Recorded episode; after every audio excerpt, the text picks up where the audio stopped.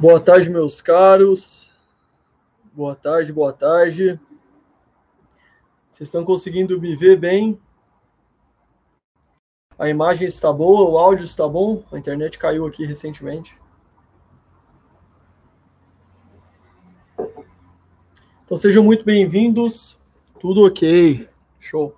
Então, sejam muito bem-vindos à 32ª aula semanal. O tema dessa aula é sobre rotina matinal, vontade e consistência. Para quem está chegando, que é novo aqui, eu gravo essas aulas quinta-feira às 15h30. E elas ficam disponíveis aqui por pouco tempo e depois são disponibilizadas todas aos alunos da Históricos dentro da plataforma em um dos módulos. E hoje a presença ilustre da senhorita Nicole, agora minha noiva, né, aqui do, do meu lado para assistir essa, essa aula mais ao vivo aí do que vocês. Boa. Então, esse, esse tema aqui da rotina matinal surgiu, é, especialmente estava pensando já um pouco sobre isso e abordar em algum momento aqui. E eu postei, surgiu uma pergunta na caixinha de perguntas no Stories, perguntando o que, que eu faço nas duas primeiras horas do meu dia. E eu respondi isso aqui no, no Instagram e foi muito curioso como que eu recebi perguntas tanto por aqui, tanto por lá, de algumas pessoas tanto sugerindo que eu abordasse mais essa questão da rotina semanal ou mandando perguntas por ser um tema interessante. É, eu tinha colocado aqui, como é a primeira, essa tinha sido aqui a, o post, né? Qual é a primeira hora do seu dia? Eu coloquei as duas primeiras, as duas primeiras horas são acordar, rezar, banho, missa e terço. E depois eu, eu comentei algumas outras coisas aqui. E, e, fiquei muito surpreso com a, com a quantidade de interesse que surgiu em, em torno disso de diferentes pessoas, tanto na questão da falta de vontade de ter uma rotina matinal, quanto com o objetivo de como que eu faço uma boa rotina matinal, certo? Então, dentro disso, o tema da rotina matinal pode ser abordado de diferentes aspectos. Né? A gente pode abordar esse tema do ponto de vista da produtividade, né? Como que a gente fica mais produtivo, como que a gente tem uma, uma, uma manhã milagrosa, etc, etc, né? Que você mentalize e faz as coisas de manhã e sua vida inteira dá certo. Você também pode ter a ideia dessa rotina matinal em termos de exercício, de conseguir acordar e já garantir ali um, um bom corpo aí na sua vida. Você tem um aspecto intelectual, em que você consegue acordar cedo para garantir ali o seu estudo, mas eu gostaria de abordar aqui nessa live um sentido muito diferente. Não faria tanto sentido é, adotar isso aqui como um tema, por um tema que é repetido aí é, inúmeras vezes em blogs, etc, etc, desse ponto de vista, certo? E peço aqui que vocês prestem atenção, vou buscar abordar uma série de coisas aqui. Engraçado, vocês ficam aqui com nesse chat aqui em, em outro planeta, né? Vocês conversando aí. É, então, eu recomendo que vocês prestem atenção que, que vou abordar uma série de coisas aqui que serão interessantes. É, ou engraçado. Seguinte, está tudo certo aí para você? Então, ótimo. É... Vocês já pensaram nisso, né? Quantas pessoas têm rotinas matinais consistentes? Muitas vezes a rotina matinal da pessoa é acordar atrasada, desesperada, tomando banho acelerado, mal comendo, não comendo e chegando estressado, seja no estudo, seja no trabalho. Mas o ponto é: existe uma urgência inerente à vida que a gente vive. O tempo passa imensamente rápido. E eu não lembro quem falou que se a vida é feita de dias, a estrutura do seu dia diz muito quem você é na vida. Às vezes a gente acha que uma coisa é o dia, outra coisa é a vida. E muitas vezes a gente negligencia aquilo que a gente está fazendo a cada dia, o que a gente planta a cada dia, nossa rotina, nossa disciplina, esperando que lá na frente as coisas deem certo. Só que muitas vezes a gente percebe que hoje a gente está colhendo muitas coisas que a gente plantou antigamente. Só que às vezes a gente acha que esse plantar, a gente pensa só de um ponto de vista financeiro ou a gente acha de um ponto de vista meramente intelectual, ou de um ponto de vista de saúde. O ponto é, nós como pessoa integral somos hoje, em muitos sentidos, por uma série de decisões e coisas que nós fizemos repetidamente antigamente. Só que eu queria trazer essa questão de, de rotinas matinais e abordar aqui também não só rotina matinal, mas, em certo sentido, uma estrutura semanal ou momentos específicos para isso, em função de algo que eu vou pontuar aqui. Então, primeiro, às vezes falam de produtividade, de exercícios, de estudos, mas eu queria colocar um ponto de contemplação que acaba sendo um dos pontos que mais afetam uma vida bem vivida. Quantas pessoas, né, às vezes bem de vida, estão construindo ali uma família, passaram ali no curso que queriam, estão ganhando dinheiro pra caramba e ficam com aquele buraco na alma, aquele buraco no peito. Às vezes não sempre, né?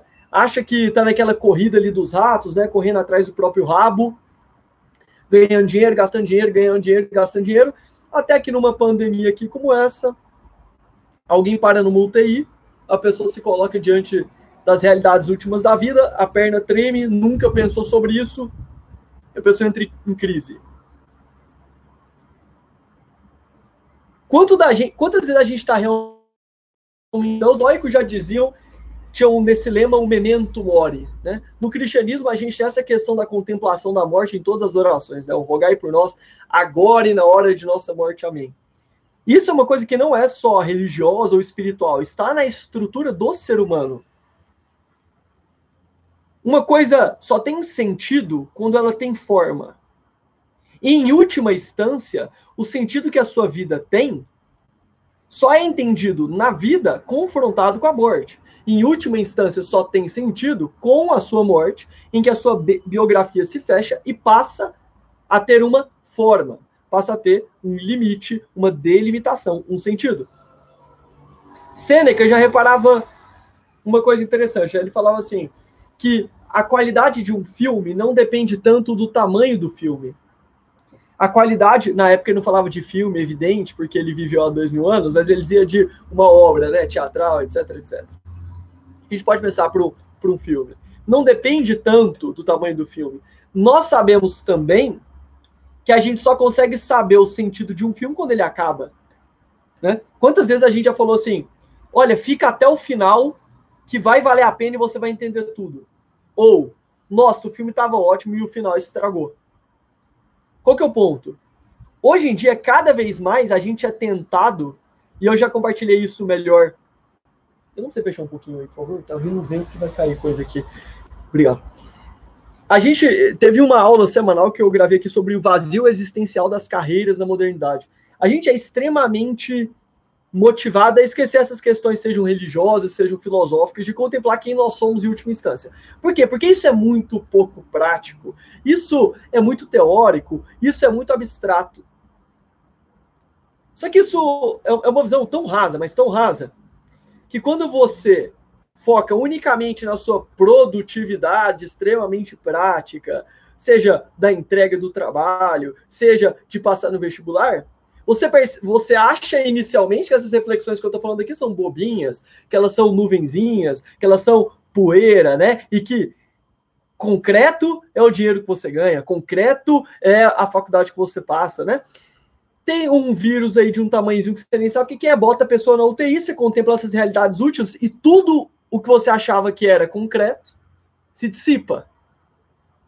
E você percebe então que muito do que a gente acha que é concreto faz parte das distrações e que nos atrapalham a viver uma boa vida. Qual que é o ponto? Né? Eu estava até fazendo uma live com o professor Guilherme Freire. Isso tem muito a ver com a raiz do que eu quero falar aqui. Isso aqui são. A gente está alinhando aqui o terreno para a gente construir algo aqui em cima disso. Estava construindo uma. Estava fazendo uma live com, com o Guilherme Freire. Em algum momento da live, uma, uma pessoa até que acompanha sempre aqui as lives colocou assim: ah, mas vocês só fazem isso por dinheiro. Né? A gente estava ali há quase duas para três horas, se eu não me engano, quase duas horas, falando de temas ultra específicos, com o coração na mão ali, é, e, e, que a gente considerava que eram importantes, que a gente nem precisava estar falando aquilo na, na internet. A pessoa falou: ah, vocês só fazem isso por dinheiro. E aquilo foi uma pergunta muito interessante. Eu e o Guilherme falamos muito por isso. Mas isso aqui, a pessoa fala com um tom de acusação. Não era com um tom de acusação, né? A boca, a boca fala o que o coração tá cheio ali, né? A pessoa tava confusa. Ela não sabia. É, é, ela colocou isso como uma forma de pergunta também. Isso não é uma acusação, né? Porque, enfim, se eu ganhar dinheiro fazendo o que eu faço, não me importa. E se vocês quiserem me pagar mais, eu também não me importo, assim. Isso, isso definitivamente, eu não tô, certamente eu não tô do time dos que fazem romantismos em relação a isso, tá? Então, espero aí ser, ser muito rico, fazer muito bem, doar para muita gente, dar uma estrutura muito boa para minha família. Então, assim, certamente mimimis sobre esses temas não, não estão aqui no, no vocabulário dessas aulas. Mas existe um erro filosófico enorme em torno disso, né? E que tem a ver com o que eu estava falando anteriormente. Quem disse que é possível fazer tudo por dinheiro? Sendo que a, a própria substância do dinheiro não é ser um fim, mas um meio. É impossível, por definição, você fazer tudo por algo que não é um fim. Porque ainda que você consiga uma quantidade enorme de dinheiro, você não vai ficar contemplando esse dinheiro. E se você colocar ele no monte ficar contemplando, isso virou uma idolatria. Né? Com esse dinheiro, você vai falar: olha, eu quero pagar um plano de saúde para os meus filhos, eu quero dar uma escola melhor, eu quero ajudar uma instituição religiosa, eu quero ajudar os pobres, eu quero comprar uma Ferrari, sei lá. Isso tudo, o dinheiro, então, neste contexto, será tão melhor quanto melhor for os seus usos, de acordo com os fins que você almeja. O bem do outro, a segurança da sua família, etc, etc. Vocês percebem que existe um problema dentro disso. Mas, com isso, eu não estou falando que não é bom ganhar dinheiro, etc, etc, mas que todas as vezes em que a gente coloca meios como fins, percebam isso, percebam isso. Confiem, assim, eu, eu, eu sei o que. Eu, um parênteses, eu sei o que eu quero abordar aqui, parece que eu estou dando voltas, mas é muito importante, a quem já acompanha aqui, vocês estarem atentos nessa criação do terreno comum aqui de cada aula para a gente subir. Então, com isso, eu não estou falando que é ruim a gente ter uma dedicação para esses mesmo que a vida precisa deles, né? Quem é romântico em relação a isso ainda não, não passou pela, pelo rito de amadurecimento dos boletos, né? Dos códigos de barra. Mas, quando a gente acha que tudo é o meio, existe uma desordem profunda. Profunda. Eu tive a, a, oportunidade de ter convivido com pessoas riquíssimas, seja na FGV, seja na Fundação Estudar, e o que, o que me foi interessante aí por vários motivos, mas é impressionante. Você fala, olha, pessoas assim, eu não estou falando de falando de dezenas de milhões, centenas de bilhões, milhões ou bilhões, ou dezenas de bilhões em alguns poucos casos, será que ela, elas têm tudo isso, elas têm um meio, o que elas buscam? É evidente que quando lhe falta tudo, algum ganho isso te ajuda muito. Mas não parece que essa é a estrutura da sociedade que a gente vive. E há uma frase também que é muito bom da gente pensar que não é medida de saúde estar perfeitamente ajustada a uma sociedade profundamente doente. Dito tudo isso, eu queria pontuar, não do ponto de vista de produtividade, não do ponto de vista intelectual ou fitness, e não que você não possa adquirir isso, mas uma rotina matinal em relação a uma simbologia do número 666. Gostaria que vocês prestassem atenção. Se vocês prestarem atenção até aqui, as coisas vão se conectar melhor. O que, que o valor de uma rotina matinal tem a ver com o símbolo 666? É evidente que como um símbolo, símbolos são matrizes de intelecções que nos proporcionam, né, que são hormônios para a inteligência, para a gente enxergar certos recortes da realidade que são, que trazem algo de, de verdadeiro, né? Então, é, qual que é o ponto? Eu, a primeira vez que eu vi essa, essa reflexão que eu vou trazer aqui foi com o professor teólogo Scott Hahn, é um teólogo americano e, e, e, e, traz algumas reflexões valiosíssimas, valiosíssimas. Qual é o ponto? Dentro da criação, existe uma questão simbólica muito especial, em que se diz que na criação Deus fez o mundo em seis dias e descansou no sétimo.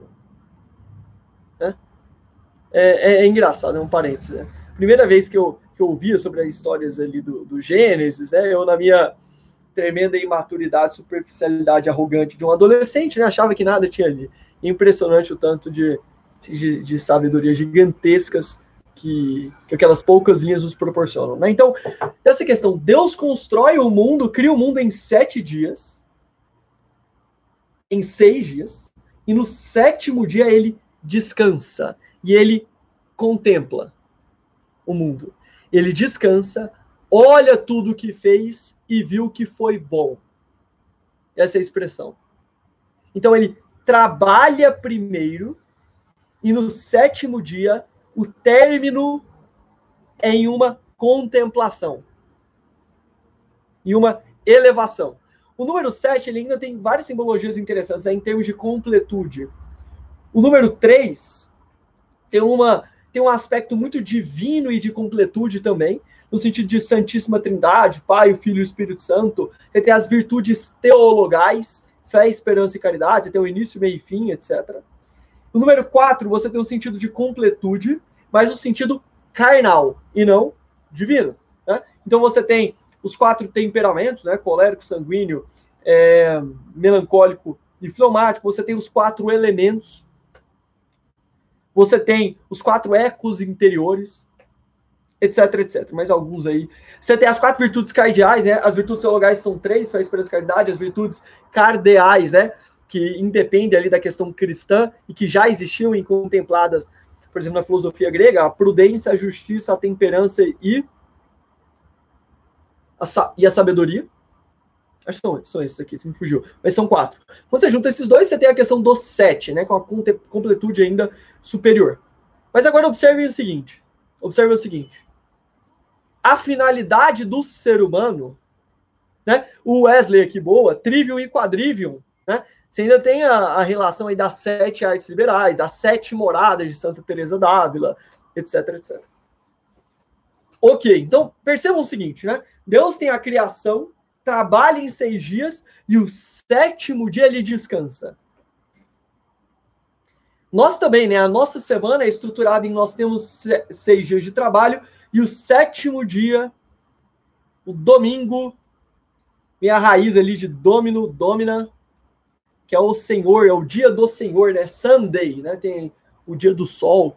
Então, no, no domingo, nós temos o dia do Senhor, que é um dia de contemplação. Que antes da nossa sociedade cair treslocada, né, em que a gente fica aí o dia inteiro no celular, vendo, vendo os reality shows aí na TV e apequenando a nossa vida como se isso fosse, fosse tudo, domingo tinha um, um chamado de elevar o seu coração, elevar a sua contemplação, elevar a sua alma às coisas superiores. Ao longo da semana você trabalhava, trabalhava, trabalhava, e domingo você tinha um momento de estar em família, de pensar nas coisas superiores, de rezar, de contemplar, de elevar o seu olhar para algo que não está meramente aqui, como a verdade, a bondade, a beleza, que não é uma questão meramente material. Nós nunca conseguiremos explicar por critérios meramente materiais a verdade, a bondade a beleza. Você fala, ah, mas a beleza é, pro, é simetria. Então você faz uma coisa feia daqui, rebate, é simétrico e é duplamente feio, né? Então, assim, be... por exemplo, na beleza, existe algo próprio da beleza, de você olhar um pôr do sol belo e ele falar por si mesmo. Existe algo próprio da beleza de falar algo que as palavras não falam, porque por mais que você fale, você, pelo simples olhar, sabe que falta algo. Pelo simples. Parece que algo se repousa naquilo. Por outro lado, quando a gente rebate, a verdade tem a questão da mentira, a bondade da maldade, a beleza da feiura. Portanto, tanto no Gênesis quanto na, teoricamente na nossa estrutura de vida, existe uma convocação para que você eleve a sua contemplação ao fim. O que, que tudo isso tem a ver com a simbologia do 666? Eu tinha que dar um pouco mais dessas reflexões, tentar aliar tudo. O 6, existe um aspecto de do trabalho, percebam isso, percebam isso. O 666 tem um aspecto do trabalho que indo para a contemplação se volta para o meio, para o meramente material, que indo para a contemplação se volta para o meio, para o meramente material, e indo para a contemplação se volta mais uma vez e fica num círculo infernal de uma vida em torno do meio, de uma vida em volta ali daquele do próprio rabo, naquela realmente uma, uma, uma questão infernal em que você não repousa o seu coração e a sua alma em algo superior. E isso é o que acontece quando, como eu expliquei melhor no início, nós achamos que tudo isso aqui, que, ah, Augusto, esse papo aí é muito filosófico, esse papo aí muito espiritualizado, eu gosto de coisa mais concreta, né? Eu gosto de coisa mais concreta. Como eu falei. Primeira vez que alguém aí da sua família parar no UTI, ou você parar no UTI, você vai perceber que tudo que você achava concreto era poeira. Quantas pessoas passaram por isso aqui? Né? Não dava valor nos avós. Ah, eu vou dar valor nos meus avós. Corrido do jeito que eu tô. Instagram do jeito que é legal. Começa a ter Covid. Meu Deus, eles são velhinhos, eles são frágeis. Meu Deus, eu posso perdê-los. E aí a gente lembra que o Sêneca dizia: o caminho para amar é dar-se conta da possibilidade da perda. Percebeu que pode perder, o amor surge, contemplando, complementando com o que Santo Tomás falava. O amar é o desejo de eternidade do ser amado. Né? Quando você ama, fala, nossa, eu gostaria que você fosse eterno. Que é o desejo que surge porque você percebe que você pode perder. Portanto, uma vida que não tem espaço para contemplação, não tem espaço para elevar o seu coração, né? Como nós dizemos na missa, todos os dias, sum sum corda, corações ao alto. Toda todo objetivo da contemplação é levar o seu coração ao alto. E se você ativamente não busca elevar-se, o que você vai conseguir será degradação e dispersão. Porque a própria segunda lei da termodinâmica diz que a desordem, que a entropia do universo é maior que zero, que a desordem é maior que zero, que as coisas tendem à degeneração, as coisas tendem à destruição, as coisas tendem à morte. Nem o seu quarto, nem o seu quarto você arruma sem intenção. Você precisa de uma intenção criadora, uma intenção que brota da vontade humana uma intenção criadora que bota, brota da vontade humana com uma consciência da inteligência em relação à ordem. Então, meu quarto está bagunçado, depois aqui eu vou e organizo os livros. Mas se eu não organizar, meu quarto vai ficar extremamente bagunçado. E a nossa vida é sempre assim. O que, que tudo isso tem a ver com rotina matinal? Tudo. Porque se a sua vida é vivida em dias e a estrutura do seu dia não tem um momento para elevar o seu coração às coisas mais altas, o que você conseguirá, em última instância, é uma degradação e uma degeneração.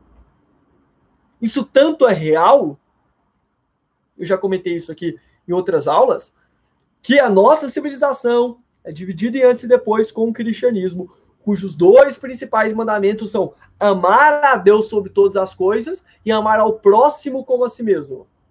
Você não começa amando ao próximo como a si mesmo. Porque pode ser que você tenha uma visão degenerada e abs absolutamente desordenada. É por amar a Deus sobre todas as coisas, elevando o seu coração ao mais alto possível, aos pontos mais altos de verdade, de bondade, de beleza e de caridade, que isso se torna uma fonte de irradiação para o outro. Isso é tão diferente. Reparem esses dois casos de amizade. E aí, se vocês chegaram entendendo isso, as coisas se encaixam na sua rotina de uma forma que você não precisa tanto de detalhezinho mas você entende o aspecto existencial que isso tem. Comparar do, duas pessoas. Você tem o, uma. Vai, pega o nosso personagem querido aqui, né? Do adolescente leite com Todd revoltos no Twitter, né? Que não faz nada e critica o mundo. Ele pode estar tá com a vida totalmente desordenada, pessoa invejosa, uma pessoa preguiçosa, uma pessoa cheio, cheio, das desordens, e olha para o colega O colega está indo pro, pro rumo das drogas, não está estudando, está mentindo, está fazendo coisa errada. O que, que ele faz? Pode passar a mão na cabeça do colega falar isso mesmo. Sociedade de povo é careta, né? Fica aí. A gente sabe, no fundo, que quem passa a mão na nossa cabeça e nos bajula, no fundo, isso não é uma demonstração de amor. Por quê? Porque é fácil, qualquer um faz. Muito difícil é os nossos pais olharem nos nossos olhos e falarem: você está fazendo errado. Você pode ser mais. Hoje em dia a gente tem essa visão tão amputada de empatia que a gente acha que empatia é passar a mão na cabeça da pessoa, prendendo-a ali, né? É amar do jeito que a pessoa é. Só que isso é uma questão filosófica simplista, né? Porque se é, você está prendendo a pessoa materialmente ali. Não é o é maiúsculo que Aristóteles diria em termos de aquela pessoa é. Ela é tudo o que pode ser sem deixar de ser o que ela é.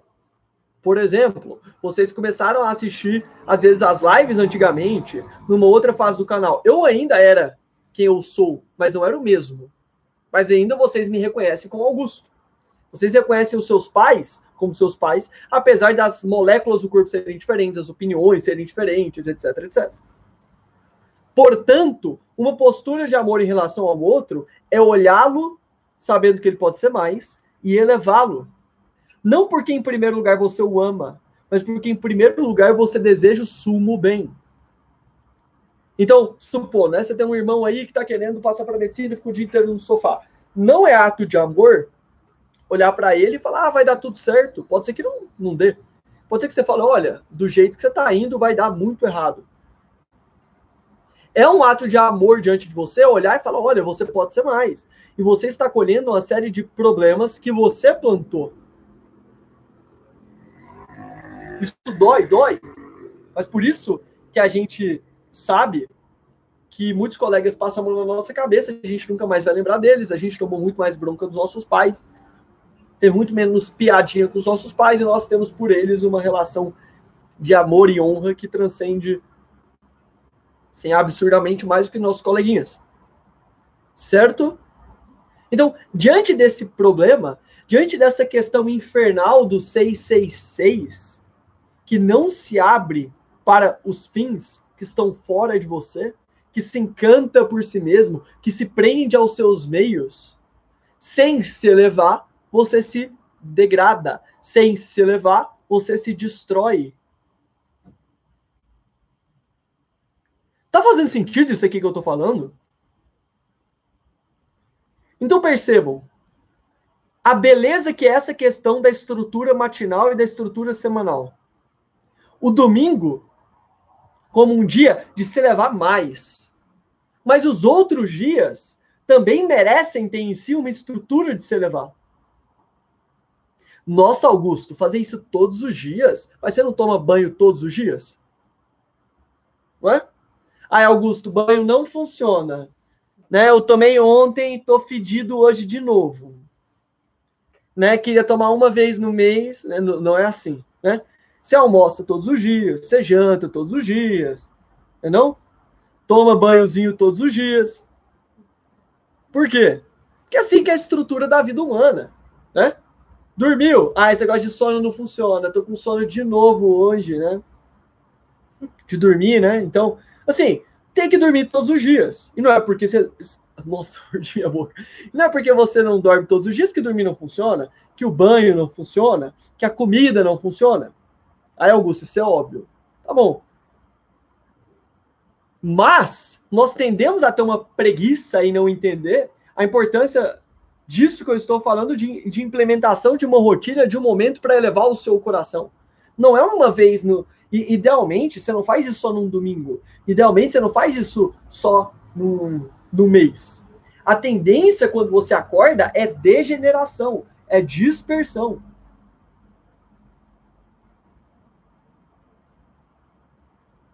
A tendência quando você acorda é dispersão. Pegou o celular, 500 conversas diferentes absolutamente desconexas.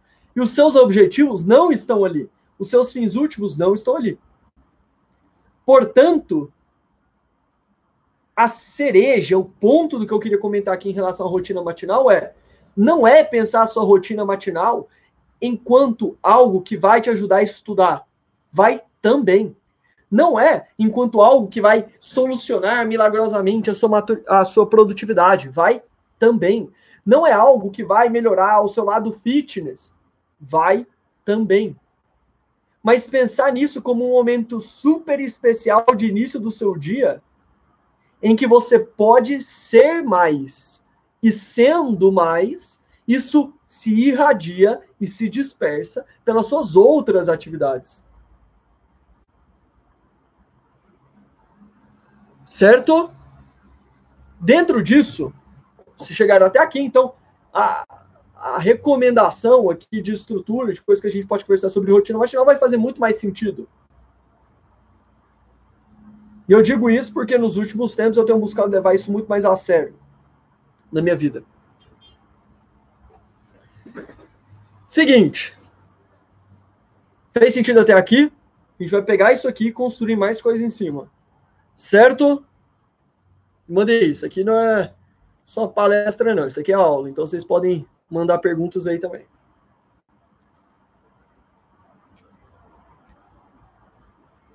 Ok. Qual que é o ponto? Talvez vocês lembrem, a quem assistiu as outras, as outras aulas, da questão do autodomínio. O que, que é o autodomínio? O autodomínio é a ordenação da sua vontade, né? Já expliquei isso aqui, sempre voltando. Você tem uma vontade, que é um querer, que está em intenção dos seus apetites, as questões carnais, né? O, o brigadeirinho, a dor, o prazerzinho, e da inteligência. Os chimpanzés sabem ordenar a sua vontade pelos apetites. Eles buscam o prazer e fogem da dor.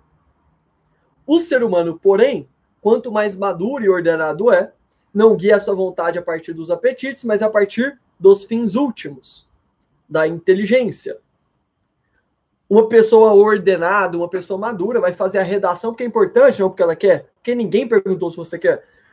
Uma pessoa madura vai fazer a lista de matemática, não é porque ela quer fazer lista de matemática, mas porque ela porque é importante. Você vai ter seu momento de oração, de rezar, não porque alguém perguntou porque você quer, mas porque você precisa. Certo? Então, é a gente começar a tomar as atitudes em torno de é importante. Por exemplo, acordar cedo. acordar cedo. Quantas vezes a gente quer e não consegue? Acordar cedo e não conseguir, vocês conseguem perceber de maneira clara com esse esquema que eu falei, que isso é a vontade na tensão da inteligência e dos apetites? Na noite anterior você fala, eu quero acordar cedo. Eu quero acordar cedo, eu vou levantar da cama. Chega na manhã, seu corpo ignorou toda a sua inteligência e fala: pelo amor de Deus, me deixa aqui. Né? A lágrima sai, né? você quer chorar, eu não quero ir. Aí você coloca 372 despertadores ao longo da noite. O Erickson falou: mesmo sabendo que é importante, eu ainda não consigo fazer certas coisas com constância. Tem duas camadas. Isso é um problema, às vezes, de vontade. Não, às vezes não. Isso é um problema de vontade também, às vezes, um problema de maturidade e um problema humano, tá? Então, assim, existe um certo aspecto disso que é humano e nunca vai resolver. Mas, provavelmente, pelo que você está falando aqui, não são esses elementos mais, mais profundos, é falta de vontade mesmo. Então, tocou. Sua inteligência, eu sei que é importante. E aí, seu corpo, eu tô morrendo de sono. Vocês concordam que são de esferas diferentes? Na noite anterior você se comprometeu. Na manhã, isso vira fumaça e você quer ficar lá. São, é a sua barriguinha contrastando com a sua inteligência. Quanto mais a sua vontade ordena para sua barriguinha, pro descansozinho, pior você é. Por quê? Porque a gente sabe que tem algo de belo de alguém que sabe fazer o que se compromete a fazer. Augusto, entendi, mas como que eu resolvo isso? Se você tivesse assistido as outras aulas, você sabe que eu estou falando disso há muito tempo. Né? Inclusive, dentro disso, tem a questão da ordenação material, ordenação do tempo, ordenação afetiva, ordenação de hierarquias, a questão da mortificação dos sentidos, autodomínio, etc, etc, etc. Então, dado esse problema, eu ainda quero propor essa questão da rotina matinal em contraste com o 666, com a contemplação, com o domínio com a vontade e com ser mais humano e ser mais enquanto pessoa, para isso irradiar para as outras coisas. Certo? Certo. Quando a gente quer aumentar o nosso nível de ordenação, quando a gente quer aumentar o nosso nível de autodomínio, eu já gravei outras lives sobre isso, eu quero aprofundar em um dos aspectos, né? Um dos aspectos que é fácil da gente começar a dominar para ir para coisas superiores depois é o nosso tempo.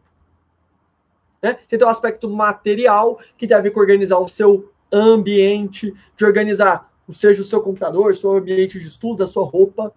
Né? Você começa a se ordenar. O aspecto do tempo. Como que você ordena o seu tempo? A ordenação do tempo chama-se rotina. Não é? A rotina nada mais é do que você buscar fazer o que você tem que fazer ao longo do tempo. E sua rotina será tanto melhor quanto mais a sua inteligência conseguir contemplar o que você tem que alcançar e estruturá-la em torno disso. Certo? Aí depois tem a questão afetiva, de aprender a honrar e a respeitar e a colocar em hierarquia pessoas que estão em níveis diferentes disso, que eu quero dizer, você tratar seus pais como você trata um colega da escola, é uma forma de desordem profunda, né? Um tanto que não está em nenhum mandamento honrar o seu coleguinha da escola, mas está em honrar o seu pai e a sua mãe, de querer o bem deles, a despeito de todos os defeitos que tenham. E o último é a hierarquia de bens, que é aprender, dentro da sua estrutura de objetivos, a procurar mais o que merece ser buscado mais temas de outros vídeos. Aqui eu estou falando de rotina. E dentro de rotina eu estou falando de um aspecto. Certo? Tá. Quando você quer ordenar a sua rotina? Lucas Cruz perguntou, Augusto, como você define inteligência? Vão lá nas primeiras aulas. Tem tudo isso aqui. Se não tiver, tem que entrar na Stoics. Mas assim, tem muita aula aqui. Não tem bobeira, não. Ok.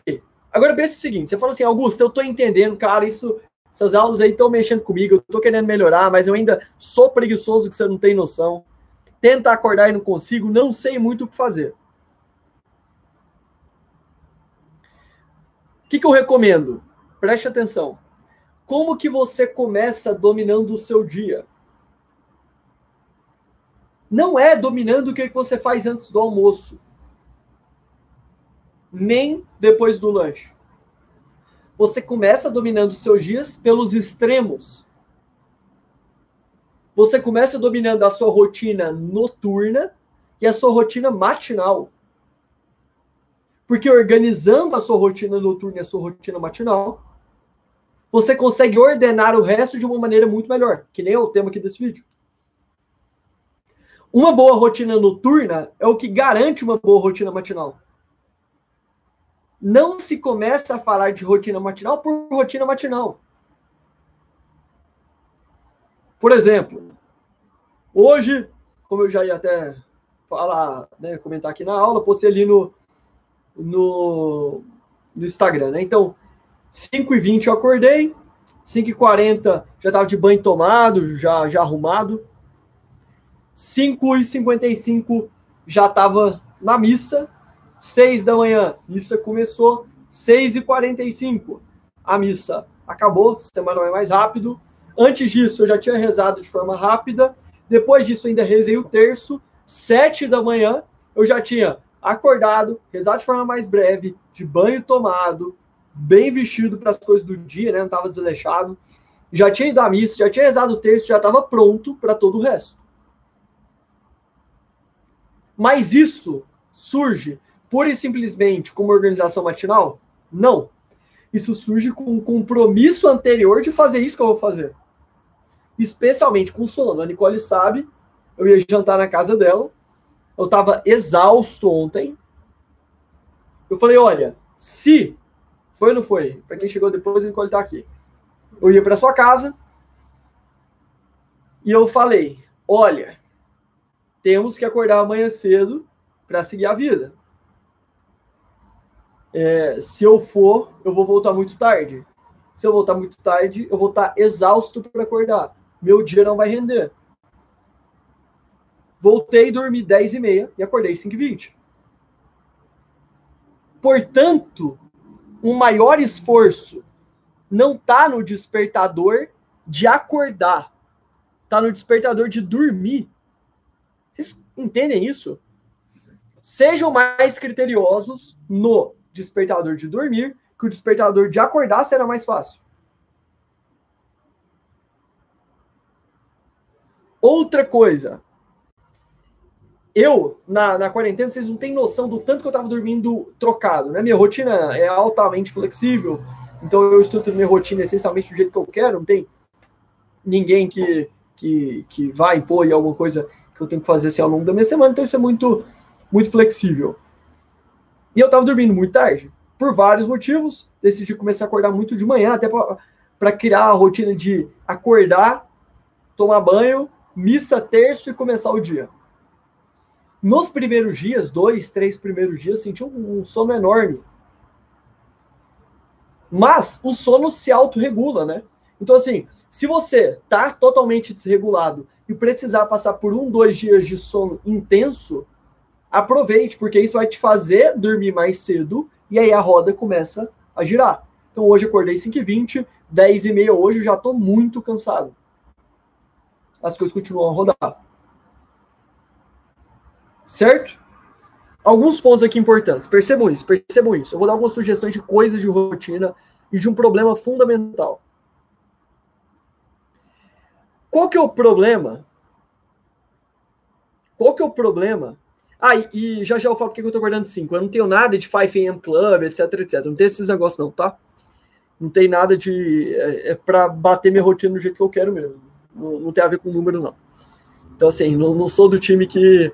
Ah, só se você acordar 5 da manhã, eu estou no grupo seleto, assim, não, não caio nessa, não tem nada a ver com isso.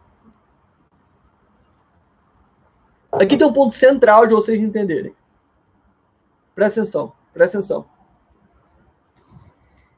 Nós temos, então, o desafio, tenho falado em várias aulas, a vontade entre a inteligência e os apetites. E nós temos o objetivo de ordenar os nossos apetites, as nossas, a nossa vontade e a nossa inteligência. Só que tem um problema aqui. Como que você ordena a sua vontade? A ordenação da vontade envolve a prática de virtudes. Qual que imagina a vontade enquanto querer? o querer, eu quero isso. Né? Fala assim, por que, que tem alguém que, diante do mesmo cansaço, imagina assim, diante do mesmo cansaço, um levanta e o outro não. Um é mais preguiçoso que o outro. O querer, quando ele está fragilizado e desordenado, a gente chama isso de preguiça. Né? A gente tem a preguiça. Tem a preguiça de acordar, de tomar banho, de rezar, de estudar, etc, etc. Só que a gente só vai resolver a preguiça praticando a virtude oposta. Não é ouvindo uma musiquinha de contemplação e meditação de coisas esotéricas. Não é com um hackzinho mágico. Não é com um aplicativo.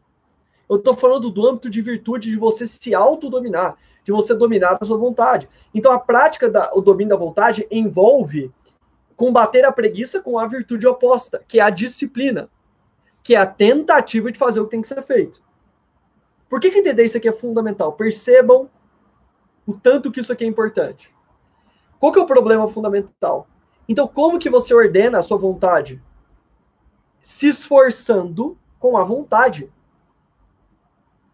Não é estudando. Estudar isso aqui pode dar um arcabouço Carlos Daniel colocou, ah, a dopamina fala mais alto, né? Isso é uma desculpa para falar que você é preguiçoso. Não é não? Ah, minha preguiçinha. Eu entendo o que, que você quer dizer. Isso é ser humano. Mas qual que é o ponto? Isso aqui que eu tô falando não é nada moderno, tá? É justamente porque não é, não é moderno que, que eu tô compartilhando aqui, né? Isso aqui é testado e retestado ao longo da tradição de milhares de anos com seres humanos gigantescos, tá? Então, a prática do domínio da vontade envolve o exercício do querer. Guardem isso. A prática do exercício do domínio e do fortalecimento da vontade envolve o exercício do querer. Por que, que entender isso aqui é ótimo? Sabe o próximo dia que você colocar um despertador e levantar na hora? Augusto, vai doer. Eu vou chorar.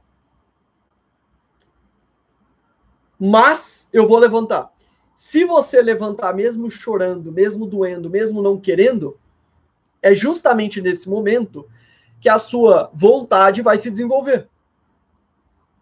É como se se você fala, putz, não quero tomar um banho gelado, você vai lá e toma. É mortificação dos sentidos, né? Que eu tinha falado. Não é contrariar a sua vontade sempre. Em poucos momentos escolher contrariar a sua vontade para se autodominar, para que ela seja mais forte em um momento que for mais importante. Então você não cresce seu músculo lendo livro de musculação, é pegando e doendo. E o que as pessoas falam é no momento que mais dói que o músculo está mais crescendo. Com a vontade tem um certo sentido. Não é ouvindo história de motivação. É na hora de acordar. É na hora de estudar. Se você quer tomar um banho gelado, putz, não quero. É justamente porque eu não quero que eu vou. Um ponto a mais na sua vontade. Mas vocês não precisam ficar com banho gelado necessariamente. Usa o despertador.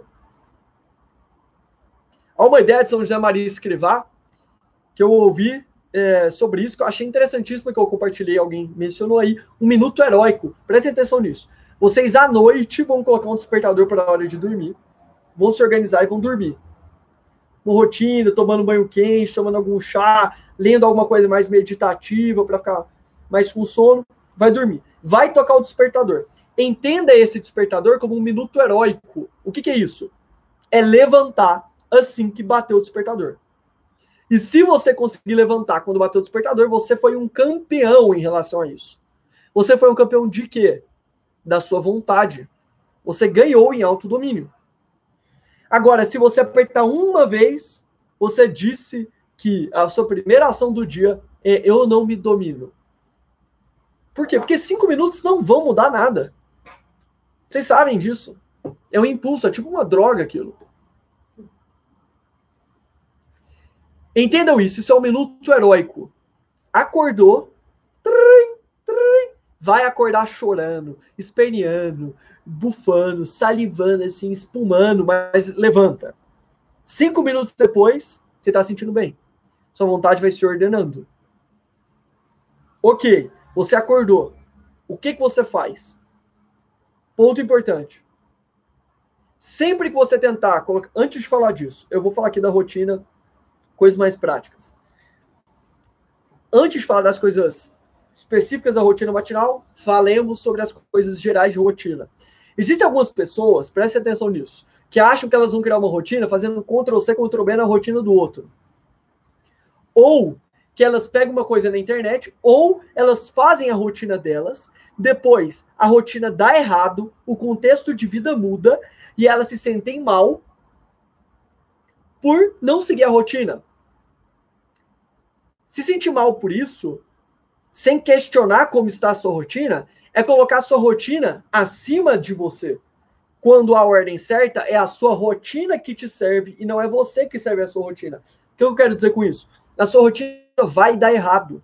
Você não vai conseguir às vezes. A sua vida vai mudar. E o que acontece quando der errado? Tenta de novo. Putz, Augusto, eu planejei o meu dia certinho, certinho, acordando 6 da manhã até 11 da noite. Eu perdi o despertador, acordei 7 e meia. O que, que eu faço? Um, né? Pensa aí por que, que você perdeu, tenta perdeu, tenta se organizar para o próximo dia, mas você vai pegar o seu dia como uma pessoa madura, como um ser humano que não vai ficar desperdiçando o dia porque perdeu o dia, você vai olhar para ela e falar, ok, é a minha rotina que me serve, não sou eu que sirvo a minha rotina. Logo, eu vou adaptar a minha rotina para melhor servir aos meus propósitos nesse dia. A mesma coisa da semana. Planejou no domingo a semana? Nossa, caramba, minha semana mudou inteira. Você vai ficar chorando? Não. Você olha e fala: se mudou, vou mudar a rotina de novo. Ok. Mas, dentro disso, a rotina, então, matinal, ela tende a mudar de tempos em tempos. Mas é importante que vocês tenham coisas que sejam constantes. Aí, Augusto, não gosto de coisas constantes. Gosto de uma vida diferente. Não é? Quero tudo diferente. Quero, não gosto de rotina. Não é? Qual que é o ponto? Algo fundamental de uma vida é que a vida ela tem blocos constantes dentro dos quais há variação. Pensem nisso. A sua vida, todos os dias são diferentes, mas todos os dias você almoça. Almoça, porém, coisas diferentes.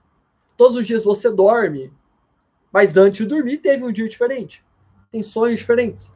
Você janta. Todos os dias dependendo de onde você trabalha, você tem a sua rotina de trabalho, mas o que você faz no trabalho é diferente. Todos os anos você tem férias, talvez, mas o que você faz nas férias são diferentes. A vida é feita de dias, de semanas, de anos sempre, e as estações se repetem, mas cada estação em si tende a ser diferente por aquele momento específico, e elas alternam entre si. Por que eu te estou dizendo isso? Porque o Chesterton dizia que esse apego pela liberdade sem limites não é apego à liberdade, é loucura. Porque a liberdade só faz sentido dentro de limites. Gostariam de algumas provas? Dou provas. Né? Exemplos, né? Variados. Você, se as palavras não tivessem um sentido delimitado, você não seria livre para usá-las para dizer o que você quer é justamente você nasce no país, você não escolheu a língua, você não escolheu quais são as palavras, você não escolheu quais são os sentidos das palavras, mas tendo as palavras no sentido delimitado, você as usa como quer. Chesterton diria, são as molduras limitadas de um quadro que possibilitam grande liberdade dentro dele. As ruas têm menos limites do que a sua casa, mas você é mais livre dentro da sua casa do que nas ruas. Você pode dizer coisas que você não diria lá, você pode andar de cueca se você quiser, ninguém vai falar nada. Você pode comer do jeito que você quer, você pode fazer uma série de coisas. Então, a rejeição da rotina, por ela ter em si um limite, não é uma, não é ser crítico, é ser criança. Certo? Ok, então vamos lá. Porque isso tudo que eu vou falar aqui agora é a parte prática em si, parte menor, mas só faz sentido se vocês só frutificam se vocês tiverem um solo, né, criado aqui até, até agora, né. Então, em relação pontos fundamentais, coisas interessantes. É interessante, nem todo mundo tem esse hábito. Acordou, toma um banho. Por quê? Já fica mais cheiroso, né? Brasil não é lá um, um país muito fresquinho, entendeu? Já ajuda a dar uma despertada. Outra coisa simples, vou dar sugestões aqui. Coloca uma roupa que você gosta. Não é que você tem que ficar chique. Mas existe uma relação de que se você ficar estudando de cueca ou de sunga ou de pijama, você vai dar uma importância ao seu estudo menor do que se você se vestir bem. É mais fácil você procrastinar no videogame quando você tá todo atuazão do que se acordar, pô, bota uma camisa, uma calça, dependendo aí da, da sua idade, se já estiver querendo virar adulto, isso seja relevante, mas você vai ter um pouco mais de dificuldade de ficar sentado no videogame ou jogando LOL o dia inteiro. Você botou roupa de gente grande. Mas você tá lá de chinelão, aqui, né? Os, os adolescentes de 30 anos, né? Que não tem nenhuma responsabilidade, etc. Então, isso é, isso é outro problema. Então, assim, acordar e operacionalizar a vida. Toma um banho, escova o dente, bota uma roupa. Ok. Antes de partir para as atividades do dia, use esse momento, pode ser às vezes antes do banho, etc, etc, isso varia, para elevar o seu coração. E qual que é a maneira excelentíssima que nós temos para isso? A oração. Aí Augusto não há geração, nem entendo para quê. Não? Não entendo, então não acredito. Então, assim, quando você tiver com essa, com essa reflexão, lembra que você também não entende as questões do Enem e nem por isso você deixa de acreditar, né? Então, assim, até hoje você está estudando e não está acertando as questões. Questões básicas. Interpretação, matemática básica, você erra. Então, assim, vamos ter uma, uma humildade aí em, em, em, não julgar as coisas por as suas aparências mais próximas. Né? Então, é, dentro da tradição aí de, de dois mil anos, a quem tem interesse nisso, para não falar que eu só estou enchendo o saco aqui, eu tenho uma aula que está disponível aqui para vocês assistirem chamada O Bem, o Mal e o Drama da Liberdade na Tradição Cristã. Pesquisei. O Bem e o Mal e o Drama da Liberdade na Tradição Cristã. Lá eu falo um pouco melhor sobre isso, vai fazer sentido. Ô Felipe, só ateu, só meditação serve para mim. Que pena, né? Infelizmente, ateu é definido por aquele que falta algo né, nele. Então, meditação é bom, é bom. Não compara com oração, não. Eu recomendaria, Felipe, se você é ateu mesmo e quer testar, cara, reza um, um Pai Nosso Avaria, pelo menos, não precisa acreditar, não. É, meditação, se, se você fizer isso, por exemplo, bem feito, a prática de atenção que isso requer é enorme. Só que ao invés de ocupar a sua mente com palavras vazias, ou com o nada, ou com o não ser, ou com a total falta de intenção, você ocupa com palavras divinas, né? Então, tô, tô brincando aqui com o Felipe pela, pela sinceridade que ele colocou. O, Ryan, só até o graças a Deus. Ponto, não é, tô, tô enchendo o saco aqui. Mas recomendo até para quem não tem hábito disso, coloque uma oração na sua rotina matinal, independente de você acreditar ou não, ou independente de gostar ou não. É, é um exemplo excelentíssimo de meditação com uma série de outros benefícios que são muito valiosos. Então, para fechar, se acorda, toma um banho, antes de se dispersar nas atividades do dia, eleve o coração, eleve a contemplação. Como? Oração. E neste momento, você pode também organizar o seu dia. Uma folha de papel simples. Né? Quais são as três coisas principais que eu quero fazer no meu dia? Antes do dia acontecer, antes do dia bater em você, antes das notícias não programadas surgirem em você. O que, que você quer fazer hoje? Uma dica muito simples, que você pode sempre fazer semanal, ou criar uma estrutura geral, ou até montar naquele dia. Como que eu quero que seja o meu dia? Você pode criar blocos. Pessoalmente, eu gosto de criar blocos, por exemplo, de uma hora e meia. Por quê? Porque dificilmente se me for dada a opção, em menos de uma hora e meia eu consigo ir fundo em alguma coisa que eu quero. E muito mais eu fico cansado, então eu dou pausas. Então, por exemplo, estudo, eu boto um bloco de uma hora e meia. Alguma coisa de trabalho, eu boto um bloco de uma hora e meia. Supondo que são várias coisas picadinhas. Putz, eu tenho que responder uma coisa no WhatsApp, ver um e-mail, um documento e outra coisa. Eu aglutino tudo isso num bloco de uma hora e meia.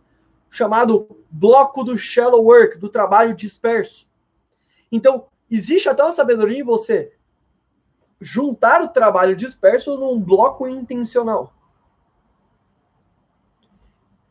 Vou dar aqui neste momento da minha vida como tem sido. Por vários motivos, o ponto não é o foco aqui. Eu tenho buscado dedicar até uma quantidade maior de tempo de oração no início do dia. Não só assim que eu acordo, mas também da missa. É tem uma questão de buscar ter uma seriedade maior em vida sacramental, em relação à comunhão, confissão, etc, etc para quem tem interesse nisso, são depois da assim, a oração em segundo lugar, mas a questão dos sacramentos é a primeira fonte de graças, etc, etc. E, enfim, tem sido absolutamente assim, esplêndido na minha vida, não sei nem explicar. E depois disso também o terço. Como a missa começa às 6 horas da manhã, eu tô acordando às 5. Mas antes ela, acordava, ela começava às 7, eu acordava às 6. Então ela está definindo esse ponto inicial do meu dia. Eu tô com o objetivo de começar acordar e fundo nisso e seguir para o dia. De manhã eu coloco estudo mais aprofundado. Antes do almoço, hoje, faço exercício, porque aí logo depois do exercício eu já consigo almoçar. E aí depois do almoço eu consigo aglutinar uma série de trabalhos e criações propriamente ditas, seja de escrever alguma coisa, seja alguma aula, seja em questão de atendimentos, etc, etc. Duas outras dicas. De manhã, de manhã, Eu iria falar uma coisa aqui nessa aula, é, mas eu vou deixar uma outra aula para isso, talvez a próxima. Falar sobre a diferença de trabalho e lazer e de trabalho espiritual para lazer espiritual. Mas de manhã, acordar para mim é um desafio. Por exemplo, estudar para mim é muito fácil. Não é uma coisa que me dói. Isso é um sofrimento que para mim é mais fácil. Acordar para mim é difícil. O Cole sabe. Então, isso para mim, sai a lágrima aqui 5 da manhã, eu levanto do mesmo jeito. Ninguém me perguntou, fui eu que quis, né? Então, outra coisa, por exemplo, que para mim é difícil, a oração. Eu não sou uma pessoa que naturalmente a oração flui.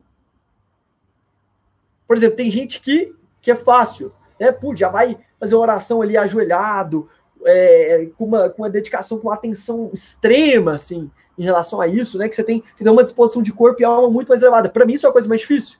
E é justamente porque é difícil, é justamente porque eu não quero, é justamente porque eu tenho preguiça, que eu faço todos os dias. Outro ponto. De manhã, eu faço jejum só com café sem açúcar. Então, isso me ajuda a não ter pico de carboidrato, isso me ajuda a mortificação dos sentidos, a lidar um pouco melhor com a fome, a contrariar também a minha vontade. Então, você aumentou a minha vontade de saber a hora que você vai comer. Mas, curiosamente, me dá uma disposição e uma clareza mental muito grande. Eu, inclusive, como, mas isso é uma coisa que eu já estou me conhecendo, né? Eu, inclusive, como só depois de fazer exercício. Curiosamente, um parênteses, na natureza, não se come antes para fazer exercício depois. Né? Supondo ali, você vai lá come muito para caçar. Não é assim. O leão não come muito para depois ir. Né? Em certo sentido, consegue, consegue regular seu corpo em torno disso. A comida acaba sendo um benefício do esforço intenso. Mas como a gente acaba tendo, isso é o tema da Nicole, quem não, não, não a segue ainda, siga. Ela é muito voltada para a questão de nutrologia, né?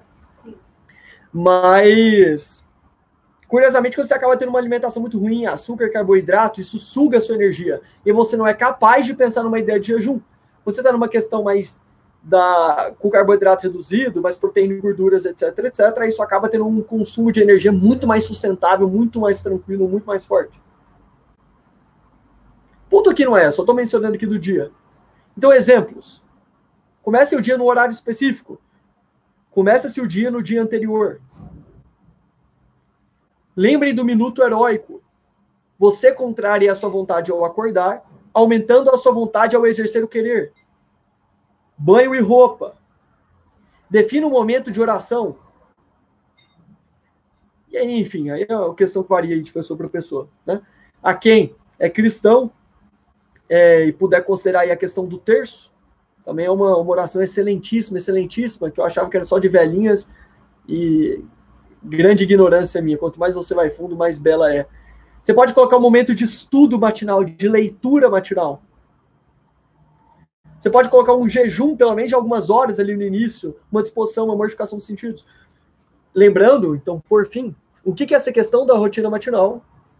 Mais do que produtividade, mais do que questão de estudos, são hábitos simples, mas que, se exercidos com consistência, você chega e começa o dia num ato de contemplação, um ato de elevar o coração, um ato, um ato de elevar a sua alma, de forma que isso irradie para suas atividades ao longo do dia. Eu te garanto, de corpo e alma, que hoje, às sete da manhã, tendo acordado, tomado banho, rezado, missa, terço, etc, etc, o meu estudo depois, a minha vida depois, a minha disposição depois é infinitamente superior do que o Augusto que acordava desesperado, corrido, estressado, sem intenção, etc, etc. Uma coisa incomparável.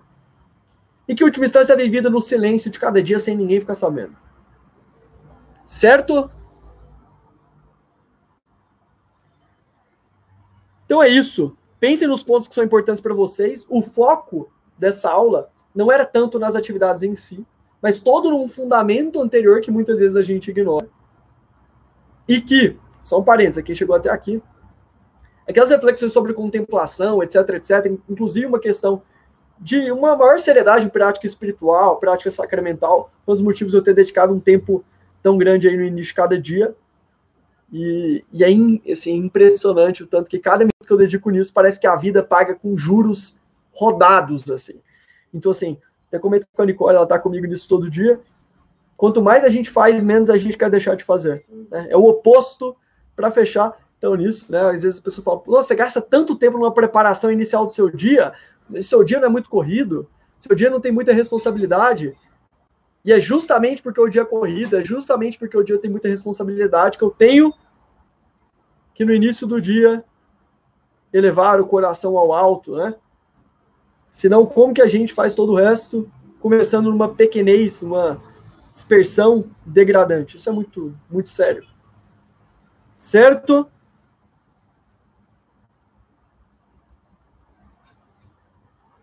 Então é isso. Espero ter sido proveitoso para vocês. Um grande abraço. Fiquem com Deus. Uma boa noite antes de se preocuparem com rotina matinal. E até a próxima semana.